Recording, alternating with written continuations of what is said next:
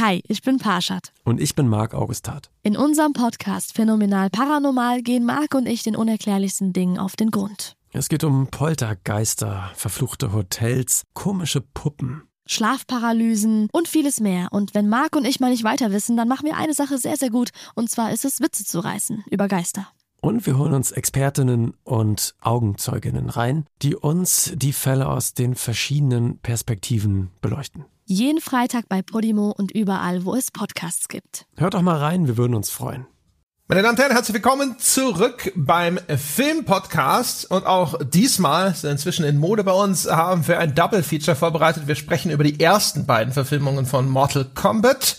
Mortal Kombat und Mortal Kombat Annihilation. Und wie immer tue ich das mit dem lieben Christoph Petersen von Filmstars.de. Hallo Christoph. Genau, und ich komme jetzt wirklich direkt, also vor einer halben Stunde sind wir fertig geworden mit unserem Beste Filme des Jahres 2020 Podcast für Leinwandliebe.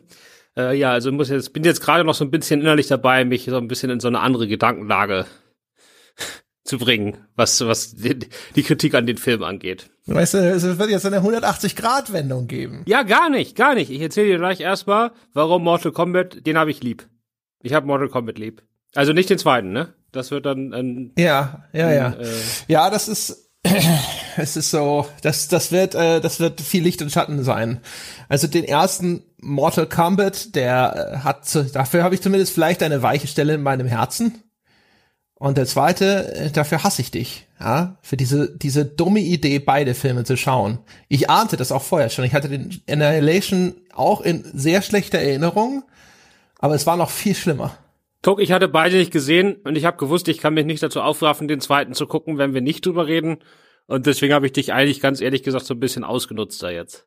Als instrumentalisiert. Instrumentalisiert, um den zu gucken, ja. Ja, ja, so fühle ich mich auch. Ich fühlte mich von allen Seiten benutzt. Auch von diesem Film fühlte ich mich missbraucht. Das war ganz schlimm. Aber dazu kommen wir später. Wir sprechen erstmal über den ersten Teil, über den es zumindest hier und da sicherlich ein paar nette Worte zu verlieren gibt, über Mortal Kombat aus dem Jahre 1995. Kolportiertes Budget, aufgerundete 20 Millionen, eigentlich 18. 122 Millionen weltweites Einspielergebnis vermerkt bei Box Office Mojo. Genau, das sagst also du so einfach, das ist erfolgreichen. Ja, es ist ein Superhit, ist das. Also mal zur Größenordnung, der hat in Amerika allein 70 Millionen eingespielt, war drei Wochen auf Platz eins. Äh, 70 Millionen, das entspricht, Bad Boys hatte in dem Jahr 65, also da war er drüber. Und Braveheart hatte gerade mal 75. Also er war genau in der Mitte von Bad Boys und Braveheart. Also das ist schon, das ist hammer viel. Das ist hammer viel. Und das Budget auch noch. Ne? Ja, klar, das war, das war ein richtiger Hit. Also 20 Millionen ist ja jetzt nicht, nicht das absolute Knallerbudget, selbst 1995 nicht. Und Regie, wir wissen das schon, das haben wir ja nämlich, dadurch sind wir quasi drauf gekommen, wieder der gute Paul W.S. Anderson. Ja, über dessen äh, Videospielverfilmungsgenie wir in unserer Resident Evil Folge schon gesprochen haben. Und es ist ja quasi so sein Hollywood-Debüt, ne? Also er hat vorher tatsächlich nur den Film Shopping gemacht mit Jude Law. Und das war so ein, das ist so ein britisches Crime-Drama quasi. Das spielt in so einer nahen Zukunft äh, so, so ein paar Teenager durchdrehen und Autos klauen. Äh, gedreht für irgendwie nur 10.000 Dollar, also so ein mega, mega Low-Budget-Ding, das dann aber so einen gewissen Ruf in Genrekreisen bekommen hat und ihm die Türen nach Hollywood geöffnet hat. Das hier ist also sein erster richtiger Film. Ja, und wenn man so will, natürlich dann auch gleich der Durchbruch, ne? Weil wenn man dann quasi aus wenig Geld einen Mega-Hit fabriziert, das ist ja, also wahrscheinlich kannst du gar keine bessere Visitenkarte haben als der Typ, der aus wenig Geld ganz viel Geld machen kann. Ja, ja. Und äh, sie wollten natürlich auch sofort ihn für den zweiten Teil haben. Aber da hat er sich dann für Event Horizon entschieden, der jetzt nicht ganz so viel Geld eingespielt hat, aber der ja so unter den Leuten, die über Paul W.S. meckern, da hört man dann immer viele, ja, das ist ein Scheißregisseur, aber Event Horizon, den mag ich trotzdem gerne. Äh, also hat er sich dann da mit, mit seinem, mit seinem mit seinem Standing, das er auf einmal in Hollywood hatte, hat er sich dann ein Projekt geangelt, das ihn dann äh, persönlich auch ein bisschen interessiert hat. Genau, das ist ja, das ist so ein bisschen wie Rampage bei Uwe Boll. Das ist der eine Film, auf den immer alle zeigen. Also, ja, okay, aber der. Ja, ich nicht, ich mag ihn ja. Und ich mag ihn auch hier wieder. Also man kann zumindest hier sagen, er hat schon einiges rausgeholt aus dem ganzen Material. Wir haben allerdings auch einen Cast. Lass uns mal hier diese Einführungs, äh, diesen Einfahrungsteil abschließen. Und zwar besteht der aus wahrscheinlich am bekanntesten Christopher Lambert, der gute alte Highlander-Darsteller, damals 38. In dem Film sieht er irgendwie aus schon wie mindestens 48. Und danach wahrscheinlich Talisa Soto mit am bekanntesten und Kerry Hiroyuki Tagawa als äh, einer der bekannten Darsteller asiatischer Bösewichte, der auch hier den bösen äh, Shang Tsung spielt.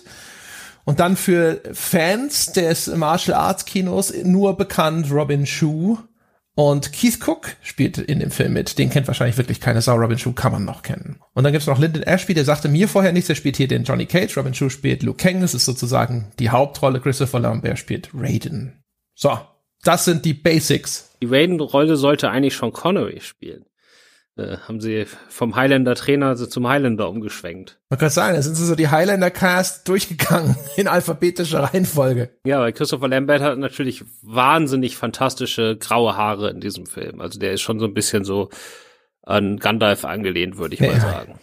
Er hat weiß, er hat eine Perücke mit weißen Haaren, langes, schlohweißes, wallendes Haar also ein bisschen angelehnt hier an so die äh, den alten asiatischen weißen Meister. Ich meine, die ganze Geschichte, also das ganze Konstrukt von Mortal Kombat, wenn wir jetzt mal auf das Computerspiel schauen, das ja als Vorlage dient, das ist aber ein wilder Hodgepodge aus äh, sehr vielen asiatischen Einflüssen, sowohl auf der religiösen Seite, also Raiden ist ja so ein Donnergott, der irgendwo so auch so eine Chimäre aus Figuren aus dem Taoismus und anderen asiatischen Religionen wohl ist.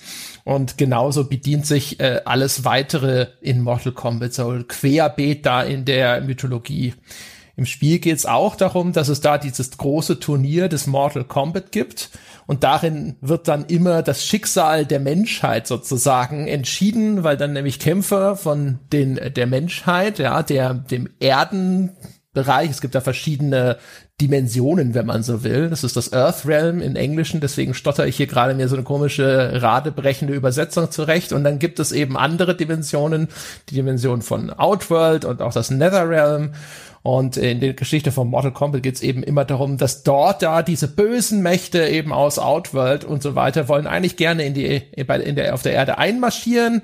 Es gibt aber die Elder Gods, diese große Riege mächtiger göttlicher Wesen, die da immer so ein bisschen den Finger drauf hatten und dann hat man irgendwann mal immer so wie eine Art äh, Friedensvertrag geschlossen und gesagt, wir machen das so ganz klassisch wie Trial by Combat in äh, Game of Thrones und ähnlichem, in dem eben die Kämpfer von beiden Seiten auch in einem Turnier gegeneinander antreten und derjenige, der gewinnt, ja, der darf dann entweder eben einmarschieren oder die Portale in Richtung Erde bleiben weiter geschlossen und die Menschheit hat wieder eine Generation lang Ruhe. Und das ist so in der Grundlage dann auch die Geschichte, die der Film erzählt, der sie aber natürlich deutlich weiter ausschmückt. Ja, irgendwie man muss zehnmal hintereinander gewinnen und irgendwie zu Beginn des Films haben die schon neunmal gewonnen, was ungefähr 300 Jahren entspricht. Also seit 300 Jahren hat die Menschheit aber verloren, wenn man eine Generation mit 30 Jahren übersetzt. So habe ich das zumindest verstanden. Wobei ich zugeben muss, vom Plot habe ich nicht so wahnsinnig viel verstanden. Also das ist ja einer von diesen üblichen äh, Turnierfilmen, so Bloodsport-mäßig, da gibt's ja hunderte von. Wir haben ja auch schon einen besprochen mit äh, Dead or Alive. Der war ja auch so, dass auf irgendeiner Insel irgendwelche Leute gegeneinander gekämpft haben. Und mir wurden ja hier so ganz klar diese Regeln erklärt mit diesem Hinter mit diesem Kriegshintergrund und wer dann da wo einlaufen darf oder einmarschieren darf und warum das alles ganz wichtig ist. Aber die Regeln des Turniers werden in diesem ganzen Scheiß, also dem ganzen tollen Film, aber zu, so ein Scheiß nicht ein einziges Mal auch nur ansatzweise erklärt. Ich habe da nie kapiert, warum da wer gegen wen kämpft. Ich weiß nicht, ob es Runden gibt oder ob es Last Man Standing ist. Und die haben eh immer irgendwie irgendwo gekämpft und trotzdem haben sie dann noch versucht, irgendwelche Leute hinterrücks zu überfallen, statt da auch einfach einen Kampf draus zu machen. Und dann sagen die immer, wenn Kampf losgeht, allen, die drum rumstehen und zugucken, sie mögen doch jetzt bitte gehen. Also es, Zuschauer sind offensichtlich auch unerwünscht. Also was das für ein Turnier sein ja, soll, das. Aber auch da, also, ne, das ist ja super inkohärent. Das ist ja mal so, mal so, weil es gibt welche mit Zuschauern, wo er dann Sheng Tsang, ja, also der böse Magier Sheng Tsang, der dieses Turnier ausrichtet und sozusagen als Schirmherr manchmal dort anwesend ist das Ganze startet oder äh, ne, so, so, so den Kampf auch offiziell jetzt äh, quasi äh, freigibt und dann aber auch wieder nicht. Also alles, das ist alles völlig konfus. Also es ist nicht nur so, dass es seine Regeln nicht erklärt, sondern die wenigen Regeln, die in dem Film erwähnt werden, werden dann ständig auch gebrochen und du verstehst nicht, ist das jetzt offiziell? Ist das gerade irgendetwas, das neben bei stattfindet, aber nicht wirklich Teil des Turniers ist, wird hier gerade versucht zu beschissen. Das wird ja auch manchmal gesagt. Und das ist, äh, da gibt's nichts, was das Ganze irgendwie logisch zusammenhält. Ja, also ich habe auch, es gibt ja auch so so im Hintergrund so pl böse Pläne. Also Chang Tsung an der einen Stelle, der schickt seinen Handlanger da in den Kampf gegen äh, Kano in den Kampf gegen Sonja Blade und sagt ihm so auf dem Weg, ja, äh, gewinne aber nicht, sondern demütige sie mal nur. Und ich weiß jetzt auch, nachdem ich den Film fertig geguckt habe, nicht warum. Und was da der Plan war und was das sollte. Keine Ahnung. Deswegen also Gründe. sozusagen, das, das ist alles nicht so wichtig. Aber das ist auch nicht, das ist auch nicht das, warum der Film toll ist. ja, ja, gut. Ja. Also, das, das, das, das, das ist schon, finde ich, ein bisschen problematisch. Also ich gebe dir schon recht, ich habe diese ganzen Turnierfilme, gerade so auch zu der Zeit und sowas, das habe ich alles rauf und runter geschaut. Und ähm, im Grunde genommen, alles, was außerhalb der Kämpfe stattfindet, ist im Zweifelsfalle Makulatur. Äh, wenn die Kämpfe gut sind, kann der ganze Rest gerne scheiße sein, das ist wurscht. Ab dem zweiten Mal spult man eh nur noch von einem Kampf zum nächsten. Ähm, aber das ist schon auch äh, da, da setzt schon etwas ein, was dann im zweiten völlig äh, ausufert, nämlich dieses, ich verstehe wirklich nicht ganz, was hier abläuft. Also im zweiten habe ich so gar nicht mehr, ich weiß nicht, was die da gemacht haben. Die haben immer so, also da können wir ja mal vorgreifen, zweite Teil der Plot ist ungefähr so, okay, wir müssen jetzt irgendwas machen, geht ihr mal da lang und wir gehen da lang. So, dann machen die irgendwas, dann kämpfen die gegen 20 verschiedene Leute, die auch kurz auftauchen und wieder gehen. Dann treffen sie sich wieder und dann sagen sie wieder, okay, und als nächstes müssen wir jetzt das machen, ihr geht da lang, wir geht da lang. Und am Schluss kommen irgendwie zwei Drachen aus dem 80er Jahre Computerspiel und hauen sich auf den Kopf. Das ist der zweite Teil. Ja, also habe ich nicht kapiert. Im ersten habe ich auch ja, nicht aber das hättest du eigentlich, dann müsstest du, um den zweiten Teil richtig zu vermitteln, müsstest du irgendwie noch bei dieser Erklärung jedes zweite Wort einfach auslassen. Das, dann käme das richtige Feeling auch für den, für den Plot des zweiten Teils rüber. Ja, das ist, also das, da geht's gar nicht mehr. Aber da fehlen halt auch die Elemente, die den ersten Teil so toll machen. Also ähm, du sagst jetzt mal, will vom einem Plot zum, äh, von einem Kampf zum nächsten spulen, aber ich muss sagen, mehr als maximal solide fand ich die Kämpfe im ersten Film jetzt auch nicht. Da geht's um, um äh, wie konsumiere ich diese Art Film normalerweise. Die Kämpfe im ersten Teil sind auf jeden Fall im Vergleich zu den besten des Genres lächerlich scheiße. Ja. Die sind aber für so einen, sagen wir mal, gerade für einen Hollywood-Turnierfilm noch halbwegs okay. Kommt, glaube ich, aber darauf an, wer da gegen wen kämpft. Die werden auch immer so ein bisschen doof vorbereitet, deswegen gibt's eigentlich kaum so Stakes. Oder es geht da kaum mal um was, weil man halt, wie gesagt, die Regeln gar nicht kennt. Oder manchmal enden die, äh, die Kämpfe dann halt damit, dass einer drauf geht. Manchmal wird nur einer besiegt, da weiß man auch nicht warum. Ähm, deswegen ist das alles ein bisschen schwierig. Äh, es hängt immer sehr davon ab, wer da gerade mitkämpft. Also diese äh, Bridget Wilson Sampras, die dann sechs, fünf Jahre später Pete Sampras, den Tennisspieler, geheiratet hat. Ähm, die macht zum Beispiel alle ihre Stunts selber. Äh, und normalerweise ist das natürlich eine gute Entscheidung, weil man ja wenn du das Stuntman, Stuntman benutzt, dann kannst du die Leute halt immer nur von hinten filmen und das fällt halt auf und hier filmt man sie halt in der Frontalen, aber die kann halt null kämpfen. In der einen Szene erwürgt die einen mit so einem, da, da macht sie so einen Kopfstand und nimmt quasi ihr, ihr den Kopf ihres Gegners zwischen ihre Beine und presst den so zusammen, dass der halt erstickt. Aber die hat, das kriegt die einfach nicht hin. Also die hat den Hals überhaupt nicht zwischen ihren Beinen, sondern die hängt da irgendwie so merkwürdig in der Luft und hat vielleicht einen Fuß auf sein Gesicht gelegt. Äh, das, das, solche Sachen funktionieren halt gar nicht. Aber da haben halt ein paar Leute dabei, die gute Stuntmen sind, die so gute Kämpfer sind und die sind zumindest, da sind die Kämpfe dann solide. Ja, also das hat halt genau das ist einer der Gründe, warum, also warum viele von den US Martial Arts Movies scheiße sind, weil sie halt sehr häufig dann quasi richtige Schauspieler da drin haben. Äh, mehr oder weniger. Inwiefern das jetzt auf äh, hier Bridget Wilson zutrifft, weiß ich ehrlich gesagt nicht. In dem Film würde ich jetzt da mal ein Fragezeichen dran machen. Die hat im selben halt Jahr ganz im selben Jahr Biddy ja. Madison gemacht mit Adam Sandler. Da ist sie natürlich super. Das spricht nicht dafür, ehrlich gesagt. Doch, da ist sie Das super. ist kein, ist kein Pluspunkt. Billy Madison ist auch ein Haufen Scheiße. So ein Quatsch. Aber, ähm, so ein Quatsch. Ne, Entschuldigung, echt bitte dich. Also Adam Sandler heute ist sicherlich noch schlimmer, aber das heißt nicht, dass er nicht schon immer unerträglich war. Oh, das kannst äh, du nicht äh, bei Leinwandliebe erzählen. Filmstaatsredakteure sind. Weil, wie bist du eigentlich Filmkritiker geworden, wenn du was gut findest? Was stimmt denn da nicht? Da muss doch irgendjemand, da muss mal irgendein Controller, muss mal auf diese ganze Branche gucken. Aber was ich, worauf ich eigentlich raus will, ist, der Film ist halt voll. Der Lyndon Ashby, Christopher Lambert, Chris, der Kerry Hiroyuka Tagawa, der, der, der Endgegner ist quasi Bridget Wilson.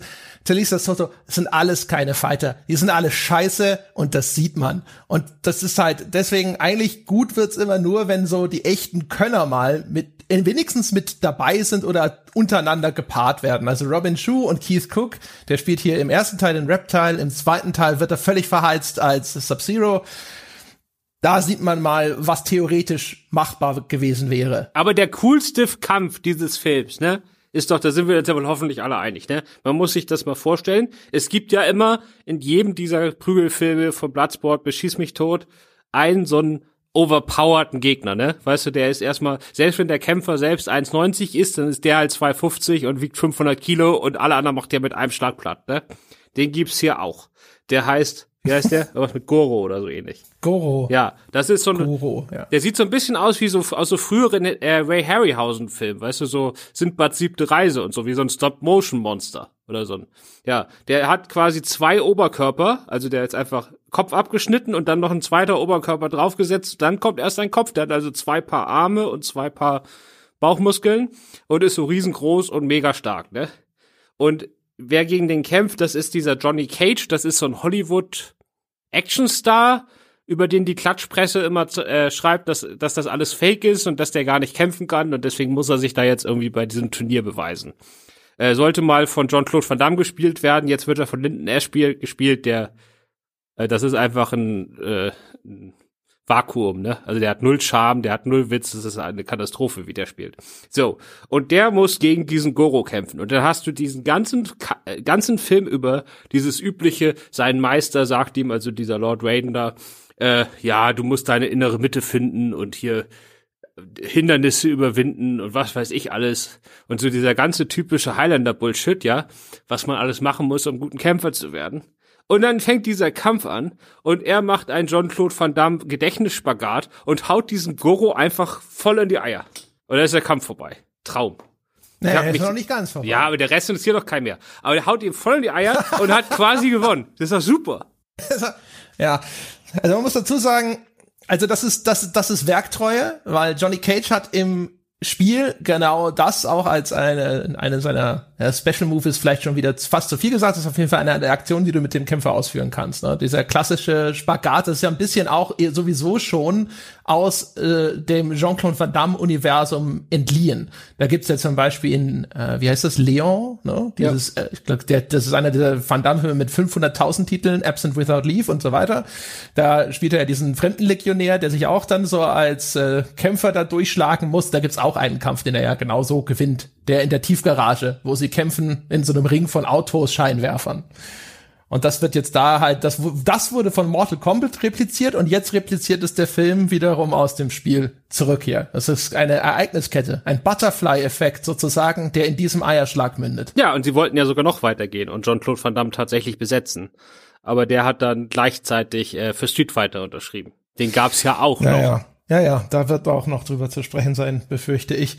Ja, ja, das, also, Goro ist halt im Spiel auch der Vorendgegner, ne? Bevor du zu Shansang kommst, musst du durch Goro durch. Insofern passt es auch. Im Film ist halt schon wieder so, alle, es, es heißt immer so, ja, aber am Schluss, ne, da musst du gegen Prinz Goro ran, ja?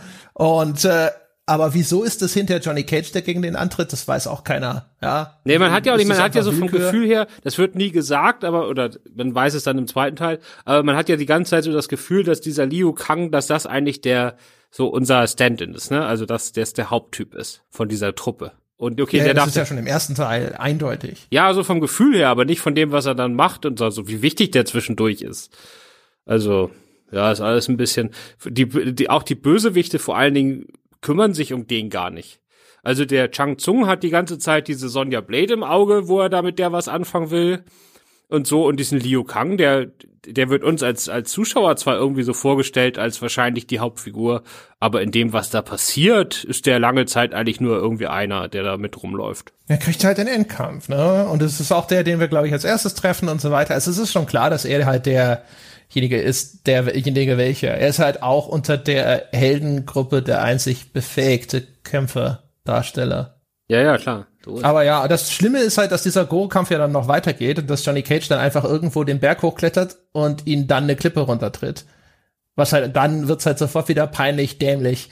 Ich meine, das Ding ist halt so, der, der erste Mortal Kombat, der ist so auf dieser net, net trashigen Ebene. Also da sind auch lauter Dialoge drin, äh, wo es dir so ein bisschen die Zahnfüllung rauszieht, ja. So mit mega plumper Exposition, wenn dann äh, Kano da steht und denken Sie das nicht auch, Mr. Sheng Zhang? So, dass, wo du so denkst, so, ja, genau. So, so reden Leute, natürlich, ja. Es ist nicht nur, dass so da mit dem, der Name des Charakters mal gefallen ist oder sowas. Ähm, aber das ist, das ist äh, zu einem guten Teil bestimmt dem Anderson zuzuschreiben, der den Film, obwohl er so echt äh, auch aussieht wie Geisterbahn und Vergnügungspark, aber irgendwie cool inszeniert, auch sau viel Zeitlupe benutzt, um die äh, teilweise nicht optimalen Kämpfe dann halt irgendwie wenigstens ein bisschen noch äh, stilistisch aufzuwerten.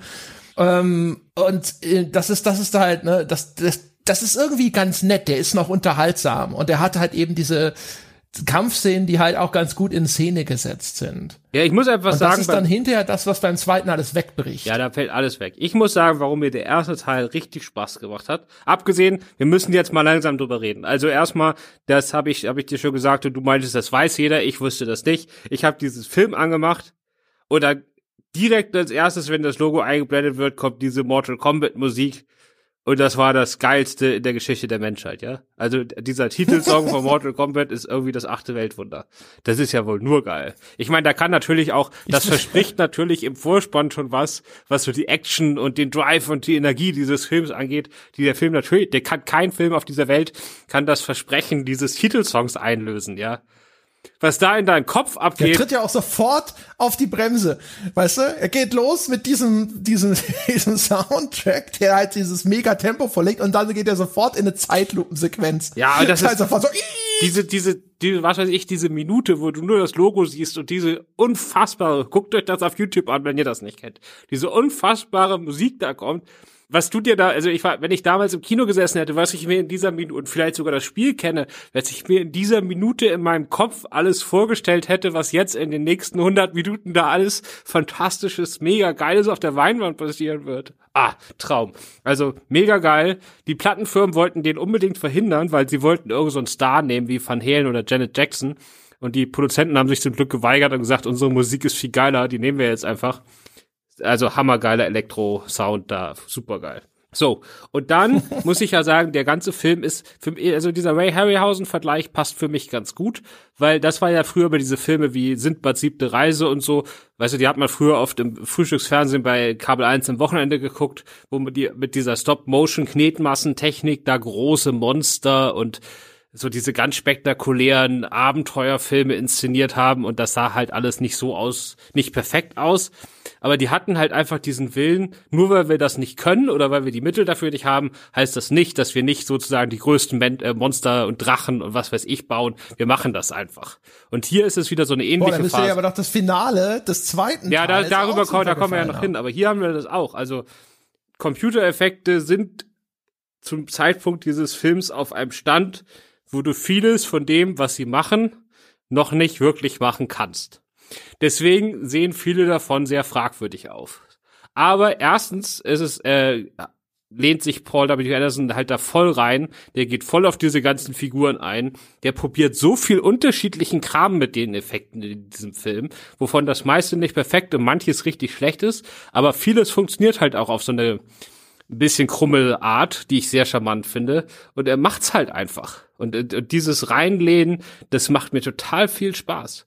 Also da gibt's, jede Szene ist irgendwie ein bisschen anders. Das ist auch nicht so, als ob er jetzt irgendwie nur fünf Effekte macht und die immer wieder verwendet, sondern da passieren andauernd total abgefahrene Sachen, die für mich die, das sieht nichts davon sieht perfekt oder auch nur richtig gut aus, aber die für mich so auf diese Ray Harryhausen so eine so eine bisschen charmant nostalgische Art ganz fantastisch funktionieren, weil ich sehe da einfach so einen Stil und Inszenierungswillen und der war wahrscheinlich einfach auch als junger Regisseur, der noch nie Geld für irgendwas hatte, einfach total unbedarft und wusste einfach gar nicht, wie das funktioniert und hat das einfach alles gemacht. Der Junge kennt seine Kraft nicht.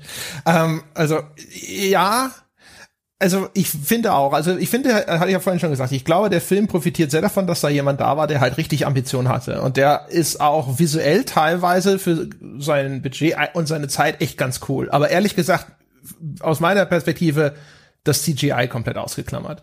Was ich cool finde, ist halt, die fahren auf äh, so einem Geisterschiff quasi zu dieser Insel, wo das Turnier stattfindet. Und das kommt dann auch im Hafen an und da ist auf einmal eine riesige Nebelwand, als wäre hier John Carpenter irgendwo mal auf dem Set zu Besuch gewesen. Und dann kommt dieses Schiff mit zerrissenen Segeln, also wie der fliegende Holländer, der da im Hafen einläuft.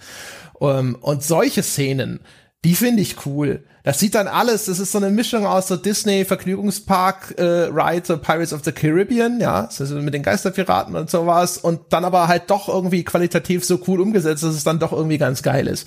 Alle Computereffekte sind entsetzliche Scheiße. Ich hasse die alle. Ich finde die alle, die sind sofort, das macht also da wird sofort lächerlich einfach. Ja, aber ich finde, im ersten Teil machen funktioniert es einigermaßen. Mir machen die im ersten Teil Spaß. Also diese Scorpion zum Beispiel schießt da, da geht irgendwie die Hand immer so merkwürdig auf, als ob die da auf einmal auf Greenscreen umschalten und dann kommt dieser silberne Rabe daraus, der da an so einer lange Schnur, Metallschnur da rumschießt. Das ist, glaube ich, so ein kleiner Drache oder so. Ja, was weiß ich, was wie so eine Schlange, so ein Lindwurm. Die Effekte sind, wie gesagt, nicht so gut, als dass man das wirklich erkennen könnte. Aber das finde ich, also ich hab, finde, das hat was Charmantes.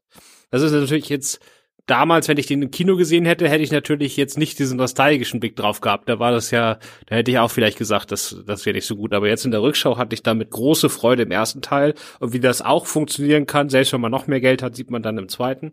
Und die Sets finde ich richtig gut. Also wirklich hier, das Schiff, das nimmt ja Fluch der Karibik schon vorweg. Da gibt später noch dieses Versteck von Goro, was so eine große Höhle ist, in der so eine gigantische Essenstafel da aufgebaut ist, wo weiß nicht, aber kennt man auch aus vielen Abenteuerfilmen quasi diese Art von Set. Aber ich finde die echt toll gemacht. Da haben sie sich richtig Mühe gegeben und die habe ich mir sehr gerne angeguckt. Es bricht sich ein bisschen mit dem, wie die Leute darauf reagieren. Also da kommen die in dem Hafen in Hongkong an, die wissen ja alle nicht so richtig, was für ein Turnier das ist oder wo sie da eigentlich genau hin sollen. Und dann stehen sie da und sie wissen nur, okay, jetzt kommt ein Schiff und mit dem fahren wir da halt hin. Und dann kommt so ein, so ein kleiner so ein Segelschiff, das völlig zerfallen ist, bei dem die ganzen äh, Mäste zerrissen sind und die Segel sind alle kaputt und die gehen da alle drauf und unterhalten sich ganz normal weiter und kein Mensch sagt was dazu. Was denn hier eigentlich los ist? Ja, irgendwie, irgendwie wissen die das ja auch aber alles schon. Ne? Also dann kommt ja auch hier Raiden, der ja irgendwie auch so eine Gottheit ist, also ein äh, quasi übernatürliches Wesen und mit dem unterhalten die sich auch so, so ja, ach so, ja klar, mhm. kannst du da nicht was machen? Nein, ja, schade, ja, ist halt so. So sind halt die Regeln jetzt gerade. Zwei Szenen weiter sind die Regeln dann offensichtlich auch schon wieder nicht mehr gültig oder es fehlt einfach ein Schiedsrichter, glaube ich. Ich glaube, Mortal Kombat braucht dringend mehr Schiedsrichter. Ja, aber ich, weiß nicht so sicher, weil dieser Johnny Cage Heidi, der hängt ja in Hollywood am Setup und dann verwandelt sich äh, Chang Tsung, der ist auch Gestaltenwander, in irgendwie in seinen alten Mentor und geht zu dem hin und sagt, hier übrigens in Hongkong gibt's dieses Turnier, wenn du da jetzt mal mitmachen würdest, dann würde endlich die ganze Welt sehen, dass du nicht der Fake bist, wie in dir, wie die Boulevardmedien sagen, dass du einer bist. Und deshalb fährt er da halt hin. Und da gibt's ja noch diese Szene, er kommt dann da an mit seinen 50 Koffern, wie halt so ein Hollywood, wie eine Hollywood-Diva und äh, haut erstmal den Liu Kang da, den anderen Mitkämpfer an und sagt, hier, tra trag mir meine Koffer, hier hast du fünf Dollar, weil der halt asiatisch aussieht und äh, Asiaten sind halt nur Kofferträger. Der nimmt dann den Koffer und schmeißt ihn ins Wasser, das soll lustig sein. Aber der kommt, also der, der äh, Johnny Cage kommt da total unbedarft an, weiß überhaupt nicht, was da los ist, äh, weiß nicht, wer wer ist und was er da eigentlich soll. Aber ab der nächsten Szene weiß er alles und ist total unbedarft und findet es ganz normal, dass er jetzt nicht in irgendeinem Luxuskabine auf einem Kreuzfahrtschiff, sondern auf so komischen, abgetakelten Segelboot-Piratenschiff mitfahren soll. Also so, ne? Also passend tut das nicht. Ja, ja, ja, das stimmt. das stimmt. Ja, das ist halt, also ich, der Film, man merkt auch so ein bisschen, ne? Der Film geht auch schon ein bisschen davon aus, dass er von Leuten gesehen wird, die wissen, was Mortal Kombat ist. Aber er nimmt den Zuschauer halt immer noch gerade genug mit. Und im zweiten Teil ist dann, glaube ich, auch endgültig vorbei damit. Das ist dann wirklich so unser, wir wissen alle, was wir hier machen, ne? Ja, genau. Also ich weiß nur beim ersten Teil, das könnte auch vielleicht noch so ein bisschen erklären, warum der Fluss an manchen Stellen äh, ein bisschen hakt. Das muss ich selbst ich zugeben, der den Film insgesamt sehr gerne geguckt hat. Äh, und warum der ist auch ein bisschen zu lang, meiner Meinung nach, mit 105 Minuten. Ähm, der Film ist halt bei den äh, Testvorführungen, ein paar Monate vor Kinostart, äh, viel besser angekommen, als die ganzen Macher gedacht hatten. Die haben halt gedacht, ja, dann drehen wir halt wieder so ein so ein äh, Videospiel-Scheiß und dann wird der schon ganz mittig, äh, mittelgut laufen und so. Und dann kam der bei, bei den Testvorführungen auf einmal super an, also viel besser, als irgendjemand erwartet hat. Äh, es gab aber das Feedback, dass es zu wenig Kämpfe gibt. Und dann haben sie halt Nachdrehs gemacht, den Filmstart auch nochmal verschoben und haben einfach noch ein paar Kämpfe gedreht, die sie dann irgendwie da eingebaut haben. Und das merkt man total. Also einige von diesen Kämpfen, wie du auch schon gesagt hast, wo die einfach irgendwo auf einmal anfangen zu kämpfen und kein Mensch weiß warum, äh, die wurden halt nachgedreht und einfach noch irgendwie damit reingeschnitten. Ja, das ist ja auch äh, ein Schicksal, das den zweiten anscheinend noch mehr ereilt hat, dass da sich sehr viel während der Produktion geändert hat. Ich finde halt, dass dadurch, dass das halt also schauspielerisch ehrlich gesagt alles ziemlicher Kack ist, und du aber super kurze Kämpfe hast, ja, also die allerwenigsten laufen weniger als, weiß ich nicht, ein, zwei Minuten oder sowas, ist es halt trotzdem immer noch zwischendrin dieses, dieses Stapfen durch den Morast von wenigstens teilweise echt ganz originell inszenierten, aber nicht wahnsinnig interessanten oder aufregenden Szenen. Ja, ja, klar. Also für mich ist das nicht auf der Story-Ebene. Das ist alles auf der rein inszenatorischen Ebene. Also wie gesagt, die Sets gefallen mir, die Art, wie, wie Paul W.S. Anderson inszeniert, gefällt mir. Und im Gegensatz zu dir kann ich halt mit den CGI-Effekten jetzt nicht auf der objektiv guten Seite, sondern mehr auf der nostalgisch interessanten oder bisschen schrägen, also nett trashigen Seite halt echt was anfangen. Aber du hast ja auch gesagt, er verlässt sich schon darauf, dass man weiß, was Mortal Kombat ist. Ich habe das nie gespielt. Deswegen fehlt, was mir da jetzt fehlt, ist gar nicht, dass ich die Story nicht verstehe, weil selbst wenn ich sie alles verstehen würde, würde sie mich, glaube ich, trotzdem nicht interessieren. Ähm, was ein bisschen fehlt, ist, dass er an vielen Stellen voraussetzt, dass man diese Figuren schon von vornherein saucool findet. Und das sind sie halt in vielen Momenten nicht. Also wenn das zum ersten Mal dieser Sub-Zero-Heini da auftaucht, der ja offensichtlich im Mortal Kombat-Mythos da eine ziemlich bekannte und beliebte Figur ist, der sieht halt echt lächerlich aus. Und alle so, jetzt kommt's auf Zero. Und dann, ja, viele von diesen Figuren sind ja eher auf der Trashing-Seite, sage ich mal. Ich weiß nicht, ist das Spiel auch so trashig ja. oder ist das, wird das da alles so mega ernst genommen? Also das Spiel ist, also es ist genauso trashig dem Film hätte es sicherlich auch gut getan, wenn es sich da äh, vielleicht ein bisschen weiter von dem Spiel emanzipiert hätte, weil die Kostüme sind fast eins zu eins größtenteils dann genau wie im Spiel. Eben auch, dass Sub-Zero und Scorpion eben diese traditionell eben blau und gelben Ninja-Kostüme anhaben. Und äh, ja, das sieht dann halt alles doch ein bisschen sehr nach Kinderfasching aus hinterher. Also da, das hätte man vielleicht eher wie bei X-Men machen sollen, indem man dem Ganzen vielleicht dann doch mal noch ein kleines, ganz cooles Facelifting verpasst. Andererseits, keine Ahnung, ich meine, das passt. Der Film funktioniert ja auch echt auf so dieser, auf dieser leicht trashigen Ebene, dass man das mit einem gewissen Amüsement verfolgt, ja wie er versucht mit großer Ernsthaftigkeit und eben auch durchaus mit durchaus viel Ambition oder sowas diesen ganzen Quatsch auf die Leinwand zu bannen und dabei dann doch äh, erstaunlich erfolgreich ist manchmal. Dadurch funktioniert das für mich dann immer noch ganz gut. Ich hätte mir halt echt gewünscht, sie hätten den Film erstens äh, mehr mit guten Martial Arts Performern gecastet oder eben hart, hart, hart gedoubelt. Und äh, ich wünsche, sie hätten halt eine bessere Kampfchoreografie und dann die Kämpfe auch ein bisschen länger gemacht und einfach eine bessere Dramaturgie auch. Auch das ist also in der Hinsicht, wie gesagt, die sind schon nicht ganz furchtbar. Da habe ich schon viel, viel, viel, viel Schlimmeres gesehen, gerade aus den US-Produktionen. Aber das hätte halt viel cooler sein können, weil gerade weil sie so Leute haben. Also der Keith Cook zum Beispiel ist halt echt eine geile Sau. Das war so ein Scott Atkins, bevor es Scott Atkins gab damals. Und der ist schon ziemlich verheizt in beiden Filmen. Da hätten sie viel mehr rausholen können. Zwischen dem und dem Robin Shu, da kannst du Kämpfe choreografieren, wenn du das denn könntest, ja, wenn du, wenn du dazu die Befähigung hättest, das wäre eigentlich ein Traum gewesen. Ich habe den zweiten Teil damals auch nur gesehen, weil der scheiß Cook wieder dabei war. Und nur um mit einer noch, noch längeren Mine wieder davon zu schleichen. Ja, also bei dem Keith Cook, der ist im ersten Teil ja eigentlich nur Stuntman gewesen. Und äh, das Reptile noch, also Reptile kam eigentlich in der, in der Originalfassung nur in seiner äh, durch, durchsichtigen Chamäleon-Form vor. und in seiner menschlichen Form, das ist einer dieser Kämpfe, die erst nachgedreht wurden und dann einfach nur irgendwie so halbwegs logisch da eingebaut wurden. Und da hatten die den wahrscheinlich eh gerade da, weil er halt Stuntman war und haben dem dann noch eine noch eine Spielrolle dazugegeben. Ja, aber ich glaube, darauf würde ja, ich aus. Das, das ist ja auch, das ist ja auch schade. Ich meine, das kann man denen jetzt nicht vorwerfen, weil dann hätten sie, glaube ich, halb so viel Geld verdient, weil die meisten Fans 95 von Mortal Kombat waren wahrscheinlich Teenies. Ähm, aber eigentlich musst du den Film natürlich viel brutaler machen. Ja, das war damals übrigens auch die große Kritik, ne? Da haben alle, alle Fans haben natürlich geschrien, dass das eine PG-13-Produktion werden soll. Ja, die meisten Fans haben das nicht geschrien, weil die meisten Fans hätten den dann nicht sehen können. Also zumindest so, ja gut, also jetzt, äh, ne? Also was ich lesen konnte und was in meinem näheren Umfeld zu hören war, in den USA hast du natürlich insofern recht, weil da der Zugang zu solchen Spielen möglich war. Jetzt aus deutscher Perspektive war ja Mortal Kombat sogar wegindiziert und sonst irgendwas. Natürlich haben sich da auch schon die, sicherlich die eine oder andere Minderjährige hat sich da auch Zugang verschafft und so. Aber das ist schon, äh, hier war die Fanbase sicherlich schon in, zu einem deutlich erheblicheren Teil zumindest erwachsener.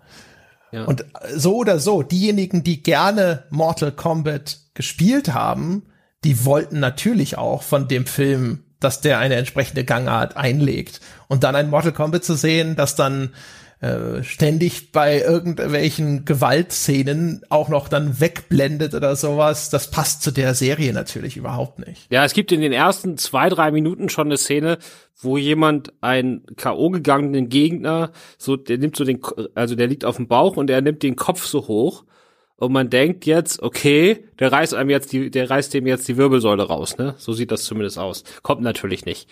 Wäre aber gut gewesen an der Stelle. Und äh, als jemand, der das nie gespielt hat, äh, kenne ich natürlich aus der Popkultur den Ausspruch Fatality. Ja, das kennt ja jeder, diesen Soundeffekt. Und der, dieser Spruch wird in dem Film nur einmal benutzt, und zwar in der langweiligsten Szene, die man sich nur vorstellen kann. Also dieser Chang Tsung hat da, der irgendjemand, genau, das ist ja auch sein eigener, ne, den er da umbringt. Also die Sonja Blade hat gegen Kano gewonnen und dann kommt äh, der Bösewicht äh, beugt sich über den, sagt Fatality und macht dann so einen Zauberspruch, wo er dem irgendwie die Seele aus dem Körper holt. Also da fließt kein Tropfen Blut, das ist völliger Unfug. Und darauf Fatality zu verschwenden, das ist so eine Frechheit. Also wenn ich da Fan des Spiels gewesen wäre, hätte ich jeder aber was gehustet. Also das ist insofern authentisch, weil es ist tatsächlich ein Song Fatality, dieses Seele aussaugen, wo dann der Körper des Ge Gegners so mumifiziert wird bei dem ganzen Prozess. Da haben sie sich jetzt sozusagen den einen Fatality rausgesucht, gesucht, der tatsächlich unblutig abläuft eigentlich. Und ansonsten aber die ganzen Klassiker, also die Fatalities sind, wenn man das nicht kennt, Mortal Kombat ist ein Spiel wie Street Fighter, ne, so ein zwei Personen Prügelspiel und am Schluss äh, hat einer dann am Ende gewonnen nach dem er zwei Runden gewonnen hat von maximal eben dreien. Und dann taumelt der Gegner da so benommen rum und dann konntest du über einen bestimmten Code, den du eben auf dem äh, Gamepad eingeben musstest, ne, vorne, vorne, hinten, links, rechts, oben und sonst was, äh, kannst du diesen Fatality noch ausführen. Das ist eigentlich nur so eine rein kosmetische Belohnung und das ist dann halt so ein ganz besonders brutales Exekutionsmanöver, was dazu geführt hat, dass das Spiel halt hier immer, also die Spielreihe war so ziemlich alles bis zum, ich glaube, neunten Teil, wenn ich mich nicht irre oder sowas, war eigentlich immer indiziert, wenn nicht sogar beschlagnahmt. Und dann äh, war ins, bis dahin war dann der deutsche Jugendschutz bei den Computerspielen so viel liberaler geworden, dass die seitdem eigentlich alle ungeschnittene Freigabe ab 18 bekommen.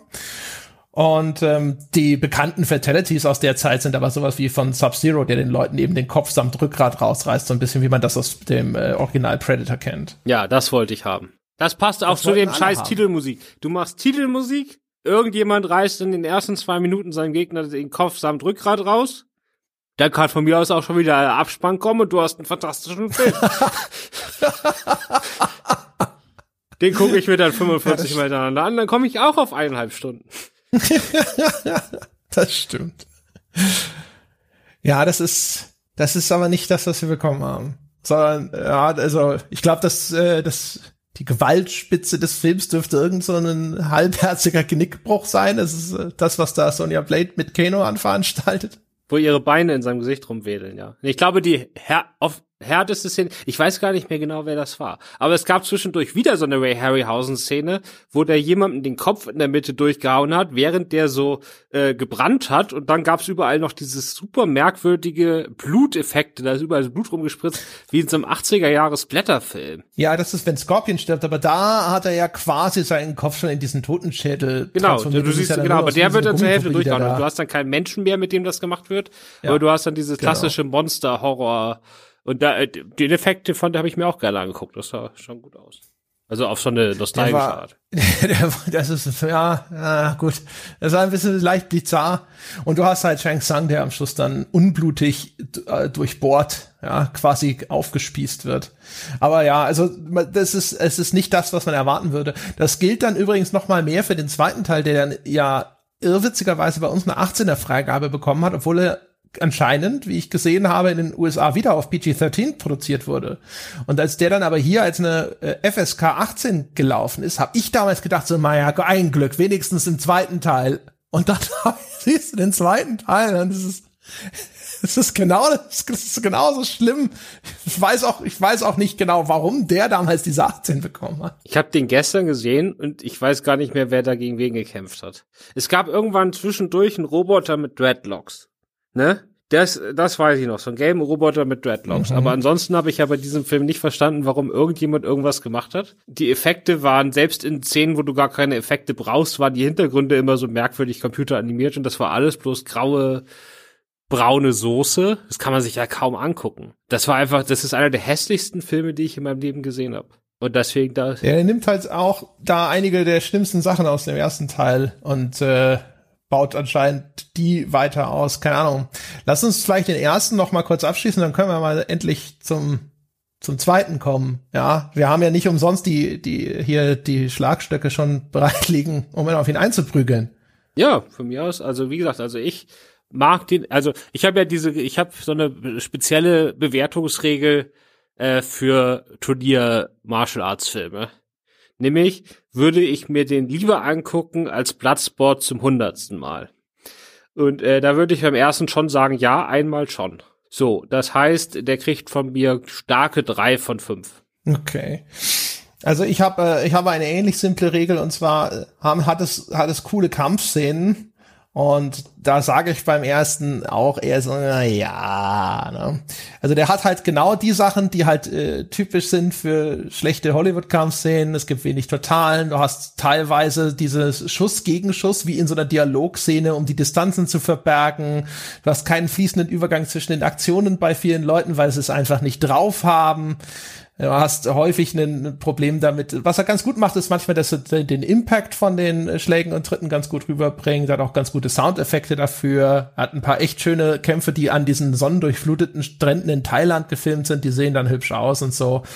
Also von daher, weiß ich nicht, ich sag mal zwei, zwei, zwei, zwei, sage ich. Wenn du bei dem schon so niedrig bist, dann kann ich, glaube ich, deine Note für den zweiten Teil dann auch erraten. Oh ja, oh ja. Oh ja. Ich kann dir jetzt schon sagen, also ich äh, zwischen dem und äh, Alone in the Dark ist es schwierig, sich zu entscheiden, welches der wirklich beschissenste Film ist, den wir bisher gesehen haben. Ich kann dir aber mal sagen, Produzent Lawrence Kasanov, ne, der auch den ersten Film gemacht hat oder produziert hat, hat den zweiten Teil angekündigt mit der Film wird dreimal so ambitioniert wie der Vorgänger. Mehr Fights, mehr Special Effekte, mehr Outworld, mehr von allem in gewisser Weise hat er nicht zu so viel versprochen. Ja, der war ja auch äh, fast doppelt so teuer, ne? Der hat dann schon 30 Millionen gekostet. Zwei Jahre Ja, später. man sieht davon nichts.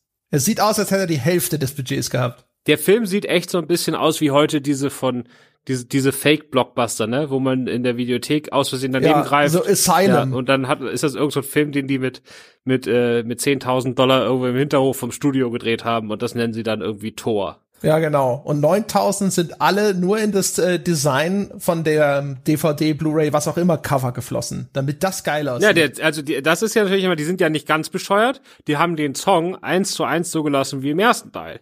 Also auch der zweite Teil fängt wieder an mit dem Logo. Das Logo ist eh cool mit diesem Drachen. Das ist eigentlich das identische ja. Intro, nur dass das Annihilation noch reinploppt. Und sobald das Annihilation reinploppt, weißt du eigentlich schon, was Sache ist. Weil der Effekt, wenn dieses Annihilation, dieser neue Untertitel auf einmal reinkommt, schon das ist scheiße gemacht. Ja, genau. Und dann geht's eigentlich nur noch bergab.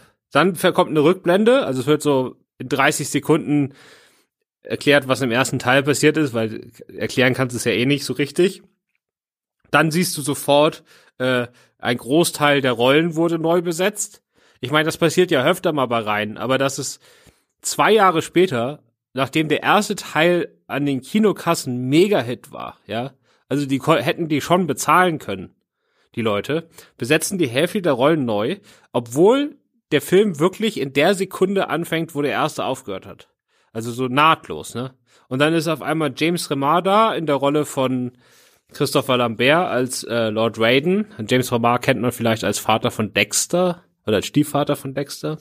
Äh, sieht völlig gaga aus mit diesen weißen Haaren. Äh, Sonja Blade ist komplett neu besetzt, wo ich mich auch frage, warum? Weil, ich meine, das sind ja alles so, das sind ja keine Namen. Also ist ja nicht so, dass du jetzt die Schauspielerin aus dem ersten Teil nicht mehr bezahlen konntest.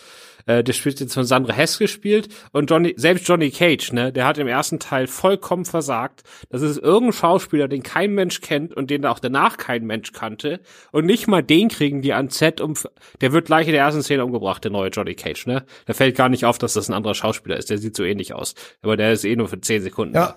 Aber selbst da, also ich kann erklären, also ich kann zumindest sagen, was die überlieferte Erklärung dafür ist. Und zwar hat der gute Lawrence Kasanoff hat nach dem ersten, nach dem Erfolg des ersten Teils gesagt, ich muss jetzt sofort diese Fortsetzung rauspumpen und äh, hat sich da selber so ein bisschen auch Zeitdruck anscheinend aufgebaut, weil er hat damals gedacht, äh, er macht jetzt so das ganze Mortal Kombat Universum, also eine Fernsehserie dazu produziert, Animationsreihe dazu produziert, den Kinofilm dazu produziert und jetzt eben auch dann die Fortsetzung dazu produziert, hatte sich hatte auch wohl viele Verbindlichkeiten, die er dazu erfüllen hatte schon, um das alles zu stemmen. Und deswegen musste das jetzt super schnell gehen. Und deswegen war der, der Paul W.S. Anderson als Regisseur nicht verfügbar wegen dem Timing. Der Christopher Lambert war nicht mehr verfügbar wegen dem Timing. Und umgekehrt war er aber offensichtlich auch noch ein Cheap Bastard, weil der Lyndon Ashby, der den Johnny Cage gespielt hat, der hat gesagt, er hätte gerne diese Rolle wieder aufgenommen. Und er hatte eigentlich auch äh, in seinem Vertrag einen Deal für diese Fortsetzung und deswegen hätte man seine Rolle vorsätzlich so schnell rausgeschrieben, weil er hätte jetzt nämlich eine Gehaltserhöhung bekommen, ähm, wenn er diese Rolle in der in dem Sequel gespielt hätte. Und er ist halt davon überzeugt, dass man ihn deswegen sofort in den ersten paar Minuten sterben lässt, weil er teurer geworden wäre. Und dann hat er gesagt, fuck you, dann mach ich's gar nicht. Ja gut, das kann ich, also dass er dann auf diese Rolle, wie es hier, das ist ja auch noch total unzeremoniell, ne? Also es gibt ja durchaus mal, dass äh, man Hauptdarsteller aus einem Film im nächsten Teil direkt am Anfang sterben lässt, aber dann nutzt man das doch zumindest, also wann hast du schon mal eine eingeführte Figur, die man am Anfang effektvoll sterben lassen kann? Kommt ja nicht oft vor. Aber wenn, dann sollte man das natürlich auch nutzen und erstmal einen richtig geilen Einstieg damit machen. Aber der stirbt ja hier, als ob das irgend so Fußvollsoldat wäre. Das interessiert ja kein Menschen, dass der da stirbt vollkommen egal. Gut, in dem Film interessiert, der, das Drehbuch interessiert sich ja eh für nichts und niemandem. Weder für, für die Erzählung noch für diese einzelnen Figuren. Es hat ja einen unfassbar großen Cast. Da habe ich auch gelesen, dass sie mehr oder minder gesagt haben, okay, ähm, das ist jetzt sowieso erfolgreich und wir müssen den Fans einfach nur geben, was die wollen. Und jeder hat so seinen Lieblingsfighter und wir stopfen den Film jetzt einfach voll mit den Figuren aus diesem Mortal Kombat Universum. Ähm, das ist das, was ich vorhin meinte, dass der zweite Teil jetzt so ein ähnliches Problem hatte wie der erste, nur in noch schlimmer, weil da wohl ständig gesagt wurde, ja, nee, wir haben hier zwar die, zum Beispiel Jax, das ist der Partner von Sonya Blade, der übrigens im ersten Teil kurz auch aufgetaucht ist und auch von jemand anderem gespielt wird in diesem Fall, von irgendeinem Ex-Football-Spieler zum, äh, in diesem Falle. Und der sollte wohl in einer relativ großen, ausladenden Sequenz aus irgendeinem futuristischen Gefängnis befreit werden. Aber weil man so viele andere Figuren noch da reinstopfen wollte, wurde das halt nach und nach immer wieder zusammengestrichen und das aber in der laufenden Produktion. Und dann ist es nur noch so eine kleine Szene jetzt hinterher, die da übrig geblieben ist, wo er aus irgendeiner Art Labor in der Wüste auf einmal befreit wird. Und das muss sich durch diese Produktion durchgezogen haben, so nach dem Motto, nein, das ist jetzt doch nicht so groß, das ist jetzt viel kleiner, dafür kommt das hier noch neu dazu und das müssten wir bitte auch noch schnell machen. Ja, also das ist. Oh, das Ergebnis. also man. die Story ist, ich kann ja mal versuchen, ne? Der erste Teil hört damit auf, dass die Menschen gewinnen in dieser Outer World, also dieser anderen Realität da oder anderen Dimension, und dann äh, taucht der Emperor auf, der so genannt wird. Der heißt Khan, ne? Shao Khan, ja. Shao Khan, okay. Und das ist äh, so ein gottähnliches Viech. Und dann äh, sagt er, nee, ich halte mich jetzt nicht an die Regeln, wir machen hier trotzdem alle platt. Und dann gehen quasi die verbliebenen Kämpfer in so eine Kampfhaltung, als ob sie sagen, ach, dich machen wir jetzt auch noch platt. Und dann ist Abspann vom ersten Teil, ne? Also wird der zweite schon direkt angedeutet. Und am Anfang vom zweiten Teil findet halt dieser erste Kampf statt, der vor allen Dingen von, gar nicht von Shao Kahn, sondern von dessen Sohn geführt wird. Welcher ist das denn? Äh, egal. Irgend so ein, ich glaube, das ist dieser, ist das der Mutaro?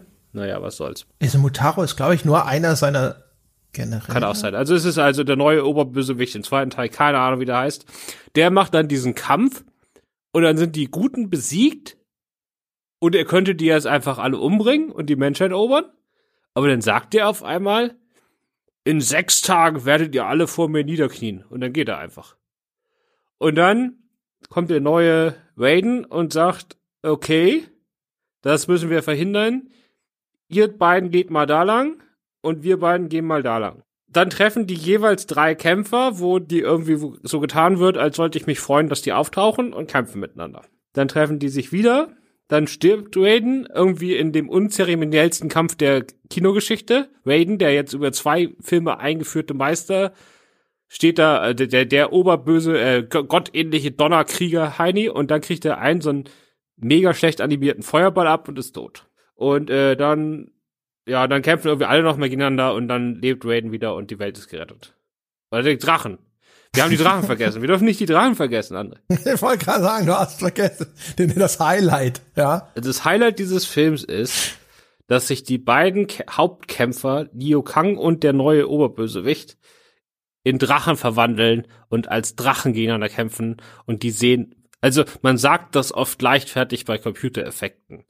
Aber diese ganzen fünf Minuten, die das dauert, wenn überhaupt, sehen aus wie eine super schlechte Computersequenz aus den Anfangstagen der PlayStation 1. Ja, das ist, also es ist wirklich fantastisch. Wenn, wenn du das, wenn du die fünf Minuten heute jemand zeigst, ohne Kommentar, ne, und rausgeschnitten, und ihn fragst, ob das aus einem Film oder einem Computerspiel stammt, da würde niemand auf die Idee kommen, dass das tatsächlich aus einem Hollywood-Film sein soll. Also es ist wirklich, das sieht vor allem, also das, das Schlimme ist, oh Gott, ich weiß gar nicht, wo ich anfangen soll.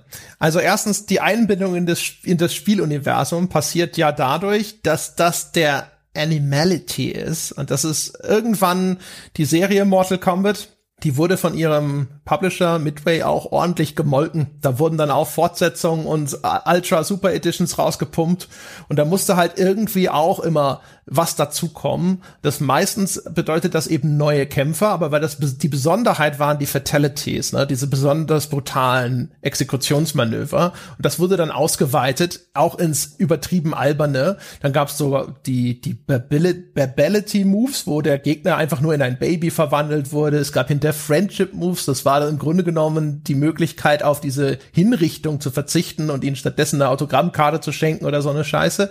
Und dann fielen ihnen eben auch noch die Animalities ein. Da haben sich dann die Kämpfer eben irgendwelche Tiere verwandelt und dann den Gegner zerfleischt. Und Liu Kang, der hatte schon immer auch äh, einen, einen Finisher, einen Fatality, wo er sich in einen Drachen verwandelt hat und sein Animality war halt auch so eine Lindwurm-Drachen, chinesische Drachenfigur. So.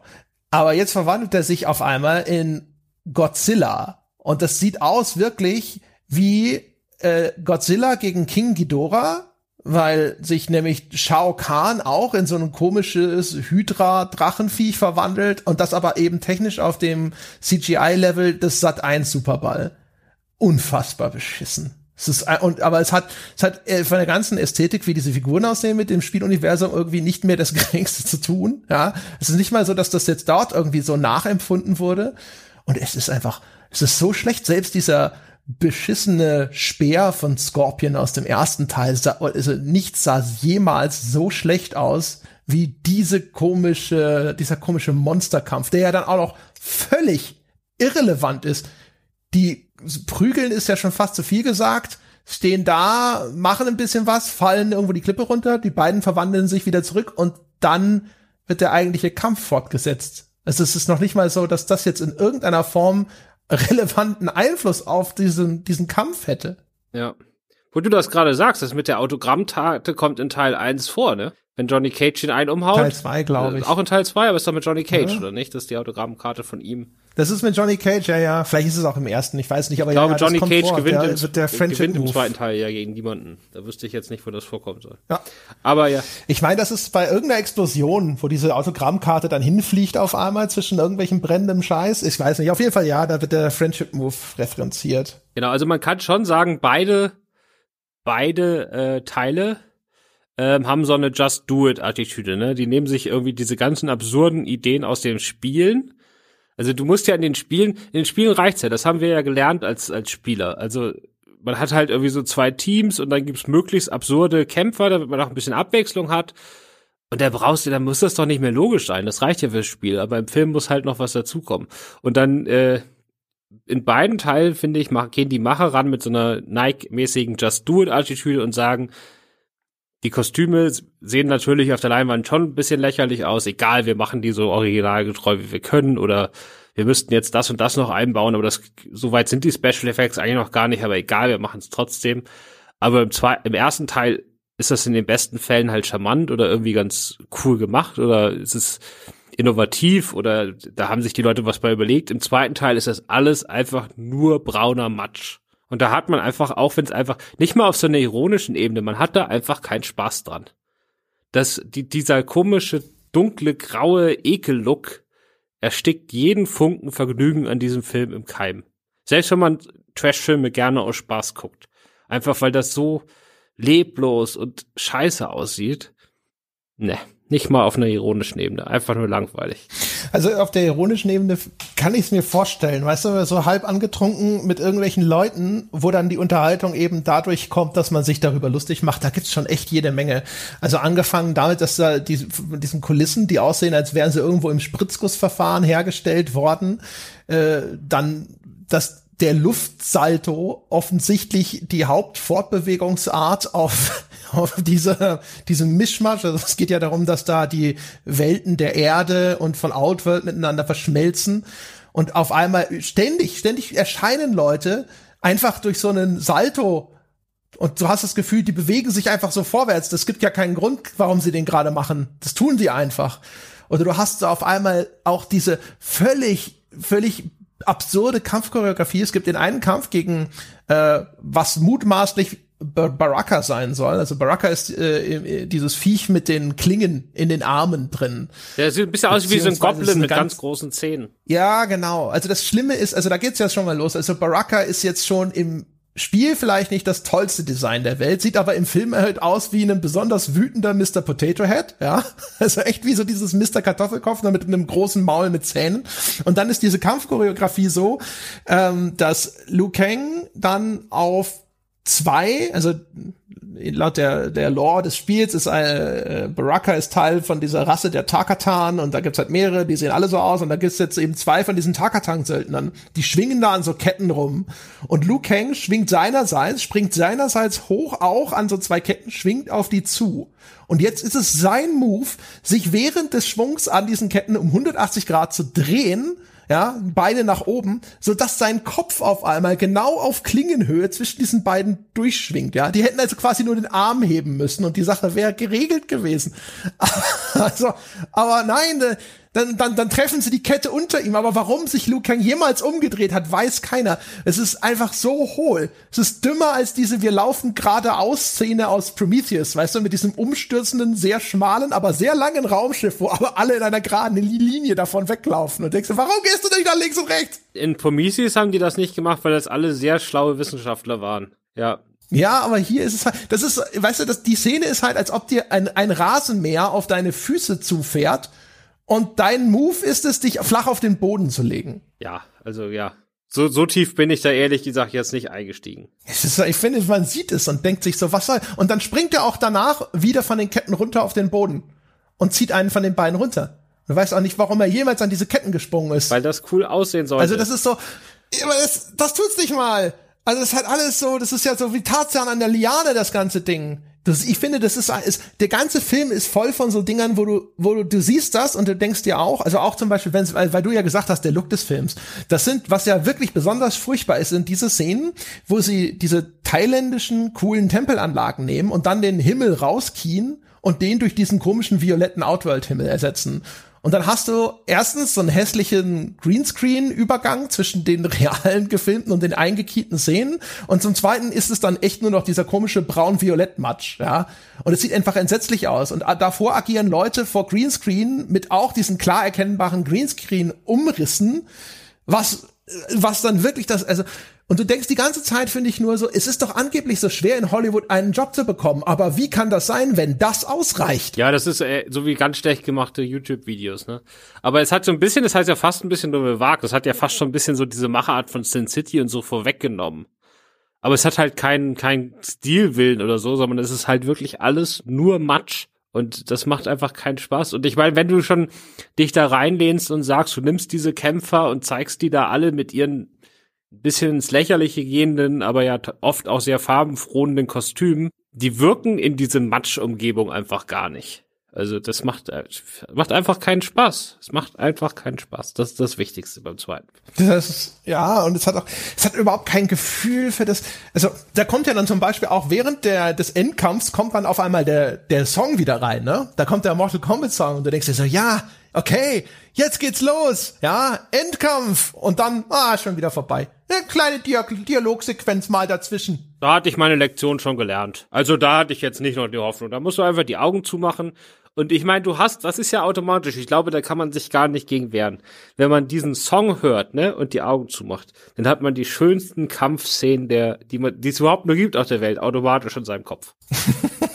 Man darf bloß dann nicht die Fehler machen und die Augen so. wieder aufmachen und Annihilation weiterkommen. das ist, äh, das ist keine gute Idee. Vielleicht sollte man das machen. Man guckt am Anfang den, den, das Logo mit dem Song, macht dann die Augen zu und stellt sich einfach die passenden Kampfszenen zu den Geräuschen der nächsten 90 Minuten vor. Aber da kann man sich den auch einfach auf CD holen, Lösung. da braucht man den Film nicht.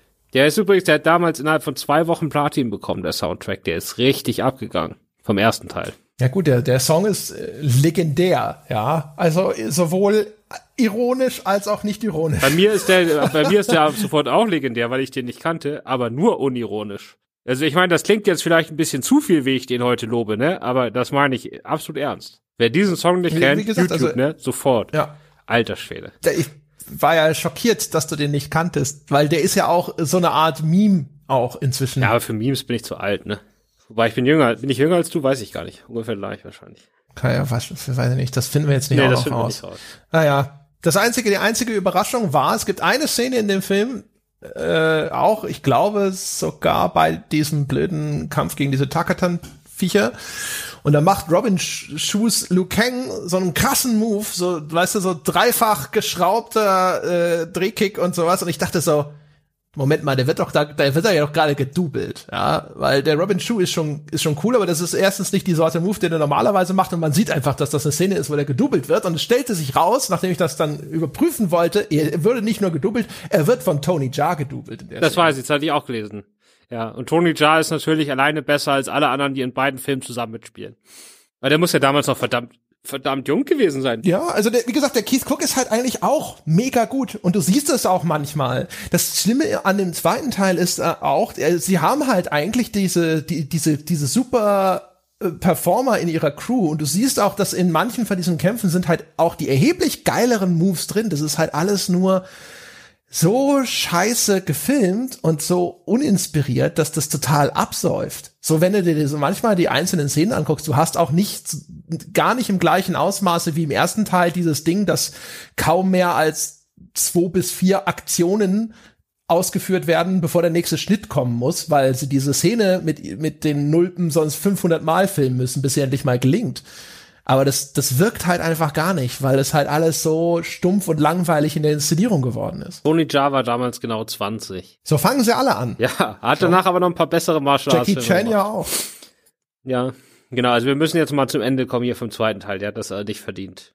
Ich hab dir das ja gestern schon gesagt, dass ich mir keine Notizen mache, weil. Ja, aber die Prügel, die Prügel, ja, all der Frust, Christoph, das muss doch raus. Wir haben doch gar nicht über Brian Thompson als Shao Kahn gesprochen, ja. Brian Thompson, den man kennt als der Punker, der von Arnold Schwarzenegger im ersten Terminator das Herz rausgerissen wird. Und der dann auch eine große Karriere als Standardbösewicht machen durfte und in diesem Film wirklich alle Register des Nichtskönnens zieht. Also. Na, der hat einfach so ein bisschen leicht schiefes Gesicht, ne? Das reicht schon. Er hat halt, ja, er hat ein Gesicht, das man hassen möchte. Deswegen ist er prädestiniert für diese Art Rolle. Aber er ist halt, er hat, er hat nicht mal, nicht mal die Stimme dafür. Es ist alles ganz schlimm. Für mich war die, war der, war das äh, Schlimmste im zweiten Teil die Mutter von der Kitana, von dieser Prinzessin. Ja, die Shiva, die aussieht wie ein bisschen wie Elvira. Ja, aber nicht, nicht irgendwie in sexy oder so, sondern einfach nur in so einem ganz merkwürdigen Outfit. Und die ist dann ja irgendwie, die war tot und wurde dann wiedererlebt. Und dann das erste Treffen ist, Kitana sieht auf einmal ihre Mutter da, die, die schon ewig tot ist, und dann sagt sie, oh Mother, you're alive. Und sie sagt die Mutter, ja, aber now you will die oder sowas. Also richtig ach, cringe. Ja. das ist super scheiße. Das ist mega schlecht. Und sie haben auch, was auch geil ist, ist, die haben zwischendrin, haben sie so auch noch mal so Techno-Soundtracks. Und, und das ist ich bin, bin mir fast hundertprozentig sicher, es ist, das sind billige Kopien von erstens Scooters Fire und das andere ist dieser äh, Techno-Song, der in dem äh, in einem der frühen Trailer zum ersten X-Men-Film dann hinterher auch lief. Das ist aber wahrscheinlich nach dem Film, deswegen können sie es daher nicht kopiert haben. Dieses Chinese Burn von Curve scheint das zu, gewesen zu sein. Das habe ich jetzt wieder gegoogelt. Ich dachte das kennst du doch. Aber das ist es nicht exakt, sondern es klingt sehr, sehr ähnlich. Ich habe gestern Abend jetzt ohne Scherz äh, gegoogelt äh, Mortal Kombat Scooter. weil, ich, weil ich wissen wollte, ob die tatsächlich da mitgemacht haben. Aber Scooter war ein bisschen später. Ja, aber das ist nicht, nee, oder? Scooter muss. Weil das ist so. Nee, nee, die haben auf keinen Fall. Aber ich glaube auch, dass Scooter ein bisschen später erst so richtig bekannt geworden ist. Oder kann ich jetzt, weiß ich nicht mehr. Aber so das hatte ich. Ich hab's nicht nachgeschaut. Ich bin mir, ich da war mir so sicher, dass ich, ich weiß nicht, wann das Fire von Scooter rausgekommen ist. Aber dass der eine Track, der da läuft, also, äh, wenn, wenn, vielleicht war es auch umgekehrt und Scooter hat sich da bedient, ich weiß es nicht, aber ich habe gedacht, das ist genau die Melodie, aber es ist nicht der Song. 89 schon, kann das sein? Was? 89? Das wäre sehr früh. Ja, also steht hier.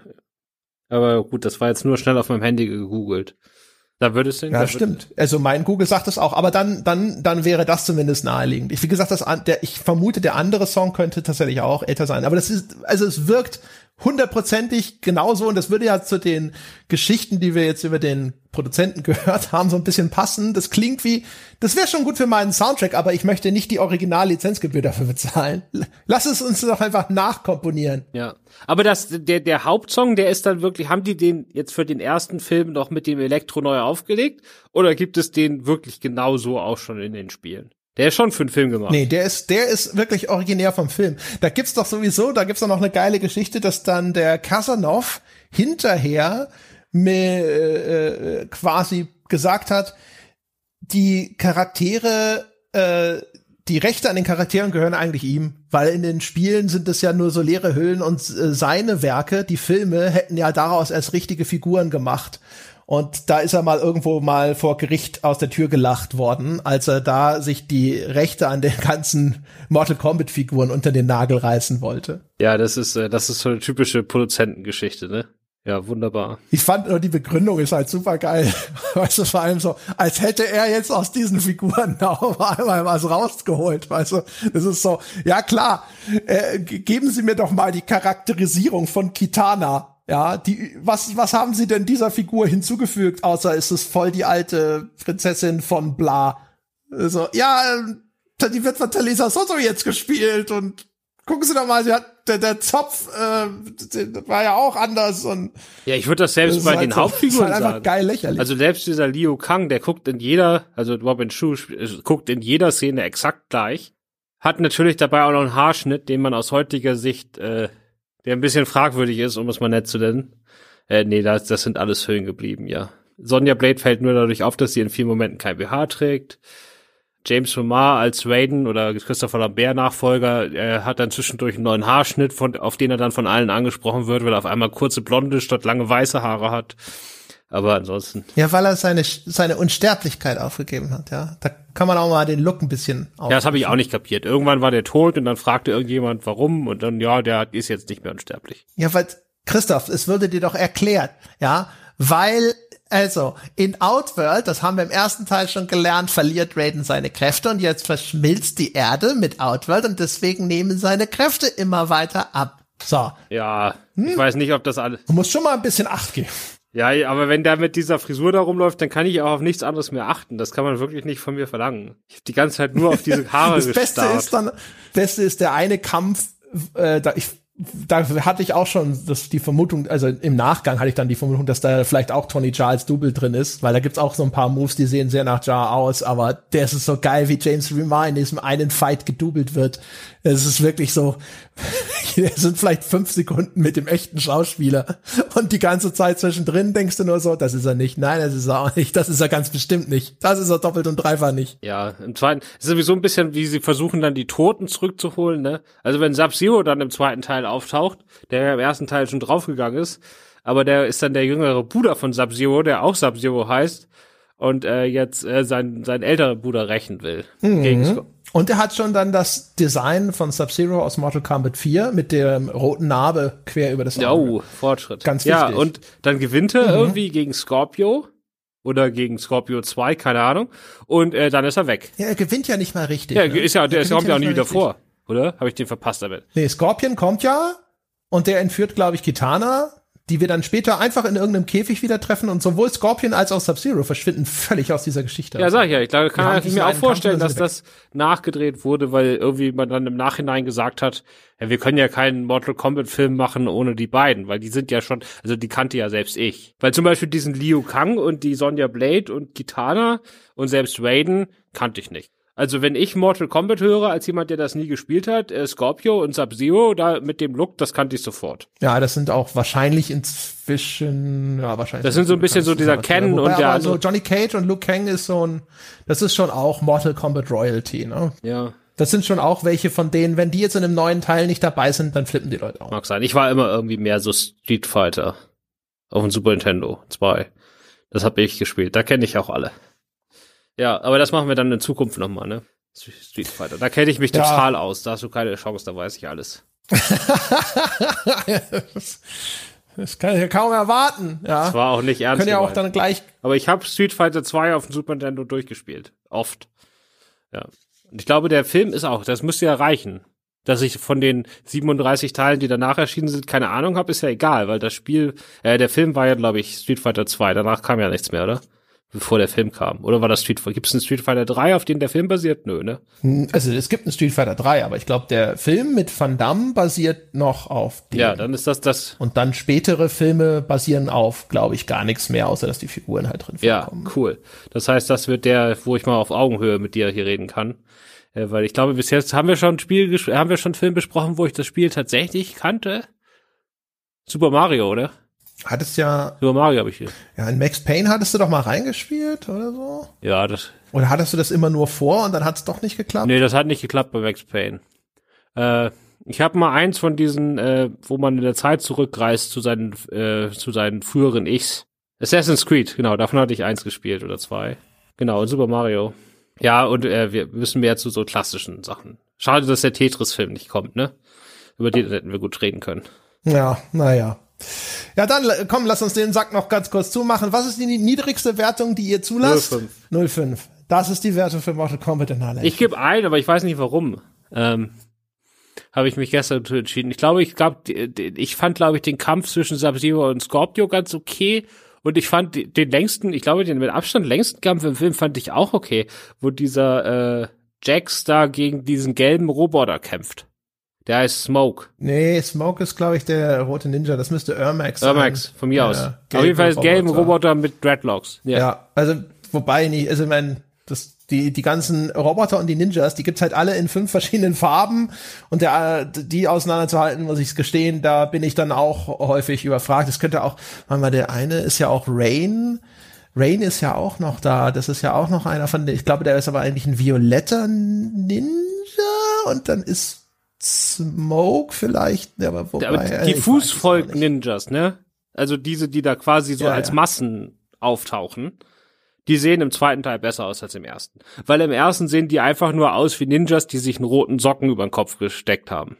Alle. Das ist ganz furchtbar. Ich konnte die nicht ernst nehmen. Im zweiten Teil sehen die einfach nur langweilig aus wie Ninjas, aber immerhin. ja, aber manche sehen ja jetzt auch aus dann wie so Ritter oder sowas. Ja, keine Ahnung. Nun denn, ja dann. Ja, dann bist du dran. Bleibt nur noch die Frage, was denn beim nächsten Mal auf der Agenda steht. Und eigentlich, ich, ich habe die ganze Zeit gedacht, ähm, es wäre schön, einfach mal einen Film zu sehen, der wenigstens halbwegs gut ist. Und dann fiel mir ein, dass du irgendwann mal zumindest von einem Film behauptet hast, er sei gut. Und deswegen setze ich den jetzt auf die Agenda, nämlich Detektiv Pikachu. Ja, nee, das stimmt nicht. Äh, ich, genau, ich habe das, bevor ich ihn gesehen habe, habe ich behauptet, dass das der bestbesprochene Videospielverfilmung aller Zeiten wäre. Aber da hatte ich ihn noch nicht gesehen. Ja, aber das können wir gerne machen. Wir können natürlich auch immer noch ein bisschen im Hinterkopf behalten, was mit äh, Monster Hunter passiert, aber dann dreimal in Folge Paul W.S. Anderson muss vielleicht auch nicht sein. ja, und äh, irgendwann, irgendwann kommt der Monster Hunter auch an die Reihe.